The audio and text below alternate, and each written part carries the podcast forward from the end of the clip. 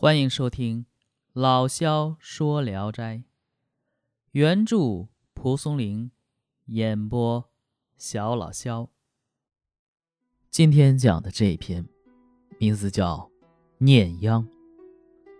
这篇的话比较特殊，首先它很长，其次的话，它的开篇就是意史誓约，人情险恶，如同鬼魅。各地都是一样，特别是南北交通要道，祸害尤为厉害。像那些挽强弓、骑烈马，把人们阻挡到国门之外的人，人人都知道他们是强盗。但是也有一些人，割包刺带、偷东西，在街市上抢掠财物，往往过路之人呐，一回头之间。财货两空，这不是比鬼魅还要厉害吗？还有的人呢，萍水相逢，便甜言蜜语，慢慢接近你，逐步加深关系，往往呢被误认为是倾心相交的朋友，结果呢让你遭遇钱财损失的祸事。这些人呢，随机设置陷阱，手段种种不一。民间认为这些人言辞浸润温和，所以称为念央。如今北方大道上多有这种人，受害的人也特别多。我的同乡王子训是县里的秀才，他有位本家啊，在京城是位旗级的翰林院官员，于是准备去探望。他打点好行装，然后北上，从济南出去，走了几里路，遇上一个人骑着黑色的驴子追上来和他同行。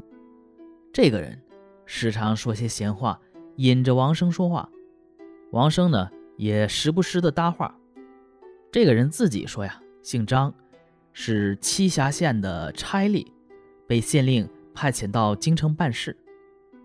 他呢称呼谦卑，侍奉殷勤，两个人相随着走了几十里路，又提出要和王生同住一个旅店。王生在前面走时啊，他就鞭打驴子追上来；王生在后面走时，他又在道旁等候。王生的仆人对他起了疑心，便言辞厉色的赶他走，不让他跟从。张某自己感到不好意思，便挥鞭走了。到了晚上，王生住旅店休息，偶然在门前散步，看见张某在院外吃喝。王生正惊讶怀疑，张某看见王生，立刻垂手站立，谦恭的就像个仆人一样，彼此稍稍说了几句客套话。王生以为彼此只是寻常相遇。没有怀疑。然而，王生的仆人却整夜都对他戒备。清早，鸡一打鸣儿，张某过来招呼王生一起走，仆人呵斥着拒绝了他，张某便走了。太阳升起了好高，哦，王生才上路。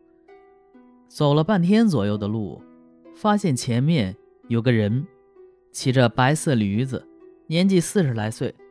衣帽穿戴整齐干净，骑在驴子上低着头，打着盹儿，几乎要掉下来。有时呢，走到了王生前头，有时又落到王生后头，连续走了十多里路。王生以为这个人好生奇怪，便问道：“你夜里做了什么呀？怎么弄得这般疲倦瞌睡？”那个人听到有人问话，猛地伸了个懒腰，急忙说。啊，我是清苑县人，姓许，临淄县高晴是我的钟表亲，家兄啊在他们的衙门里教书，我到那里去探望，想得到一些哎馈赠。昨天夜里啊住宿，误同念央们住在一起，我是害怕的，一夜没敢合眼，所以就弄得白天这样瞌睡了。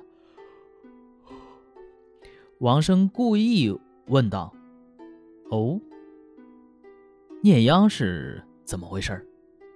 徐某说：“嗨，你出门在外时间短，不知道什么是险诈呀。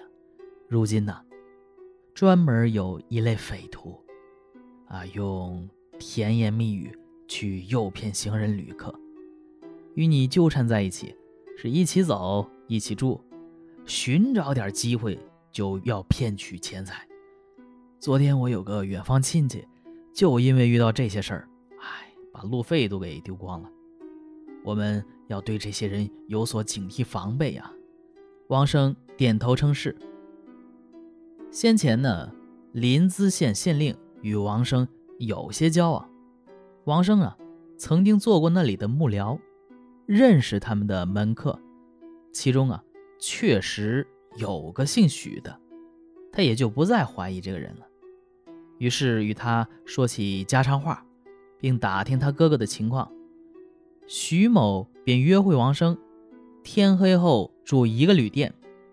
王生答应了下来，但王生的仆人却始终怀疑这个人有诈，私下与主人商量，耽搁时间，不往前走。就这样啊，彼此错开了，不见踪迹。第二天天到了正午的时候，又遇到一个少年。年纪呢，十六七岁，骑着一头健壮的骡子，衣服帽子秀丽整洁，容貌呢也很漂亮。他们一同走了很长时间，从来没有说一句话。太阳偏西了，这少年忽然说：“前面离曲律店不远了。”王生微微答应他一声，少年接着唉声叹气，好像不能自已。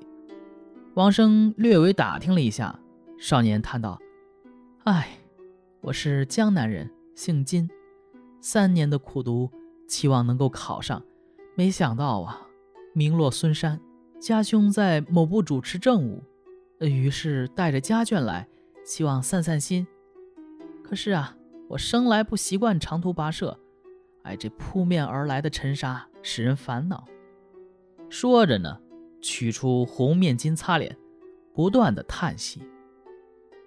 听少年说话，操着南方口音，娇声婉转，如同女孩子一般。王生心里就有点喜欢他，便稍稍安慰了他几句。少年说：“刚才是我自己先跑出来的，家眷久等也不见到来，不知道为什么仆人也没有来。天快黑了。”这可如何是好？这少年呢，呆在原地望着远方，向前走得很慢。王生于是赶路，离少年越走越远了。天黑时，王生投宿旅店，走进客房，靠墙边有一张床，已有行李放在上面。